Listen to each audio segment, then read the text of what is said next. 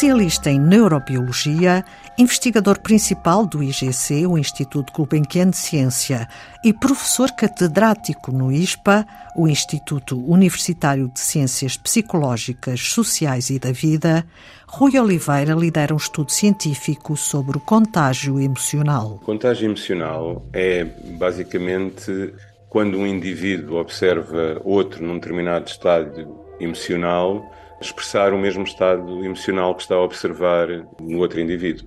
É, é, no fundo, uma sincronização de estados emocionais entre indivíduos pela observação. Este é um comportamento evolutivo e adaptativo. E, portanto, as origens evolutivas do contágio emocional parecem estar relacionadas com contágio emocional de comportamentos muito básicos, como é o caso do medo, e com as vantagens adaptativas que isso confere aos indivíduos que conseguem ler o medo nos seus parceiros e responder adequadamente a isso. As experiências de laboratório deste estudo sobre contágio emocional foram feitas com peixes zebra. A ideia de, de fazer o estudo com, com estes peixes zebra foi eh, precisamente tentar confirmar ou averiguar se contágio emocional estava presente num grupo de vertebrados divergente daquele que nos deu origem, porque contágio emocional, para além de estar presente em humanos, foi já descrito noutros mamíferos. E o nosso objetivo era ver se numa linha evolutiva que divergiu da nossa há mais de 400 milhões de anos atrás, esse comportamento estava também presente. E se estivesse presente, estava a ser uh, regulado pelos mesmos mecanismos fisiológicos que regulam o contágio emocional em mamíferos, nomeadamente em humanos. A equipa do ISPA-IGC quis saber se estes comportamentos nos peixes zebra são regulados pela mesma substância que funciona nos humanos, a oxitocina. É uma molécula que é produzida num grupo de neurónios numa região específica do hipotálamo e que tem um duplo efeito. Tem um efeito periférico, é lançada na corrente sanguínea e muitos dos efeitos dela nós uh, relacionamos com uh, o estabelecimento de está ligado a efeitos periféricos na alimentação, uh, no, no, aparelho reprodutor, etc. Mas também é libertada internamente no cérebro e afeta circuitos na, na, parte anterior do cérebro que são responsáveis pelo estabelecimento de vínculos uh, afetivos. Portanto, o, o, estabelecermos ligações uh, afetivas tem sido mostrado, uh, nomeadamente em, em, modelos animais e depois com evidência correlacional em humanos, a estar associada a, a, esta hormona. Que, como eu estava a dizer, tem um duplo papel de hormona a nível periférico e de neuromodulador a nível central no cérebro. E é esse papel da oxitocina nestes circuitos neurais no cérebro anterior que parece regular este estabelecimento de uh, ligações uh, afetivas e da, e da empatia, e, e, é por isso que ela tem sido também investigada neste contexto do contágio emocional. Pode ser visto como um, um elemento muito básico, um, uma primeira pedra muito elementar de comportamento empático, que é, no fundo, tentar responder ao estado interno, ao estado afetivo do outro. O estudo com os peixes zebra procurou tirar partido das ferramentas genéticas desta espécie, que em biologia experimental se designa como um organismo modelo. Nos permitem manipular a expressão de genes, silenciar eh, determinados genes ou ativar, e com essas ferramentas genéticas nós conseguimos não só visualizar eh, neurónios específicos no, no cérebro, portanto, mapear circuitos neurais, como uh, nos permite também, como eu estava a referir, silenciar esses uh, neurónios específicos. Neste caso, nós desenvolvemos linhas uh, para os receptores da oxitocina e para a própria oxitocina que nos permitiram manipular a produção da oxitocina no cérebro e também a recepção desse sinal no cérebro. E aquilo que nós observamos com estes mutantes é que podiam uh, no fundo, ter comportamentos de medo e sinalizar a presença de um perigo no ambiente, ou estarem num estado descontraído que sinaliza a ausência de perigo no ambiente, e depois ver como é que um indivíduo observador, que podia ser mutante ou não, respondia ao estado emocional do demonstrador. Eh, estes observadores, quando eram mutantes, eram incapazes de fazer uma leitura das alterações do estado emocional do demonstrador e, e ignoravam a presença do, do, tal perigo no ambiente e continuavam descontraídamente na, a fazer o que estavam a fazer. Rui Oliveira, e como é que podem ter a certeza que os peixes eh, estão a reconhecer, por exemplo, o medo no resto do cardum, por exemplo, ou apenas a copiar o comportamento?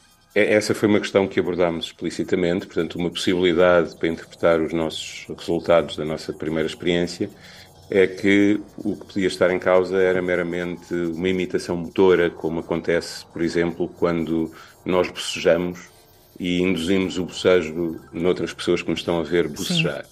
E aí o que há é, é uma imitação motora.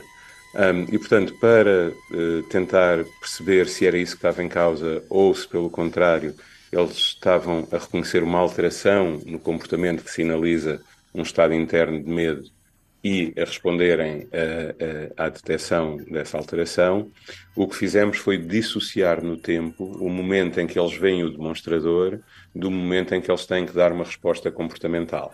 E isso foi feito numa segunda experiência, utilizando playbacks em, em vídeo, em que podemos manipular uh, o comportamento do demonstrador, utilizando vídeos de demonstradores em, uh, a fazerem diferentes comportamentos. E, portanto, fazendo isso, o que nós fizemos foi num primeiro momento, apresentar um demonstrador uh, com medo ou um demonstrador sem medo, e num segundo momento, apresentar os dois demonstradores no estado normal sem medo.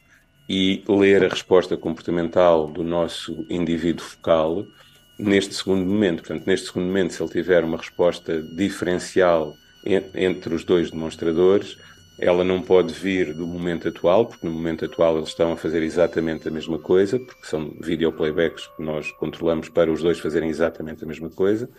E, portanto, esta resposta diferencial tem que vir, no fundo, da informação que ele recolheu no momento anterior, em que o demonstrador 1 estava a expressar medo e o demonstrador 2 estava num estado uh, descontraído. Rui Oliveira realça que, quando se trata de avaliar estados emocionais em animais, devemos ter em conta o que os distingue dos humanos. Nós, uh, humanos, quando experienciamos uma, uma emoção, temos pelo menos três dimensões nas quais uh, experienciamos essa uh, emoção e, e, que reportamos a emoção que estamos a experienciar. Por um lado, temos uh, comportamentos que estão associados a determinadas emoções, no nosso caso, expressões faciais. Eu, olhando para a face de uma pessoa, consigo inferir se ela está com medo, se está triste, se está alegre, se está com raiva, etc. Portanto, há emoções básicas que são expressas comportamentalmente de uma maneira muito estereotipada. Existem alterações fisiológicas que acompanham estes estados emocionais e, portanto, se eu medir um conjunto de parâmetros fisiológicos, consigo perceber qual o, possível estado emocional em que o sujeito está, e estas são as bases, por exemplo, daqueles famosos testes dos, dos polígrafos Uh, e estas componentes comportamentais e fisiológicas são partilhadas com os animais e é isso que nos permite inferir, por exemplo, nos nossos cães ou nos nossos gatos que temos em casa, se eles estão contentes, estão tristes. Depois existe nos humanos uma terceira dimensão que é a experiência consciente do estado emocional, aquilo que nós designamos por um sentimento, aquilo que nós dizemos quando partilhamos verbalmente com outra pessoa que estamos tristes, uh, ou que estamos contentes, ou quando nós próprios uh, autorreflexivamente uh, consciencializamos que estamos tristes ou contentes. Ou... E esta terceira dimensão de uma experiência consciente da, da emoção, que é aquilo que normalmente se designa por o sentimento, é aquilo que não pode ser estudado em animais. Nós não podemos Sim. ter um reporte verbal de um animal para nos dizer que se está a sentir triste, ou que se está a sentir alegre, ou que se está a sentir com medo. Aquilo que nós podemos fazer é utilizar manifestações comportamentais e fisiológicas que nos permitem caracterizar estados internos que nós designamos por estados emocionais. O estudo já foi publicado na revista Science, mas continuam a existir perguntas para responder. Por exemplo, um assunto que nos interessa é este contágio emocional acontece só com emoções básicas, como é o caso do medo, ou se tivermos o reverso, que é indivíduos que não estão com medo, que sinalizam a ausência de perigo, se também existe contágio emocional de um estado emocional positivo. Esta investigação científica tem um potencial translacional, diz o neurobiólogo Rui Oliveira. Isto é um comportamento social relativamente complexo e que, por isso mesmo, não tinha antes sido investigado em peixes, porque nós temos aquela imagem, aquele mito urbano do, do, Nemo, que tem uma memória de 5 segundos, ou da, acho que era a, a Dory, a amiga do Nemo. Sim. E, e, portanto, temos esta tendência de achar que os animais que estão evolutivamente mais próximos de nós têm capacidades cognitivas mais semelhantes às nossas e são mais competentes cognitivamente, e temos a achar que animais que evolutivamente estão mais distantes de nós são menos relevantes desse, desse ponto de vista. E, portanto, isto abre as portas para nós podermos utilizar um modelo mais fácil de trabalhar em laboratório, em que podemos fazer investigação uh, em termos de quantidade mais massiva, ou seja, nós podemos fazer eh, screens de centenas de genes e tentar perceber quais são os que estão implicados e depois tentar ir a, a, a bases de dados de, de, humanos, digamos assim, para fazer a, a componente translacional da, da investigação. O contágio emocional analisado em peixes zebra, como um modelo para conhecer mais profundamente os processos neurológicos deste comportamento nos humanos. E é tudo por hoje em Antena 2 Ciência, também disponível em podcast. Voltamos na próxima segunda-feira. Passe uma boa semana.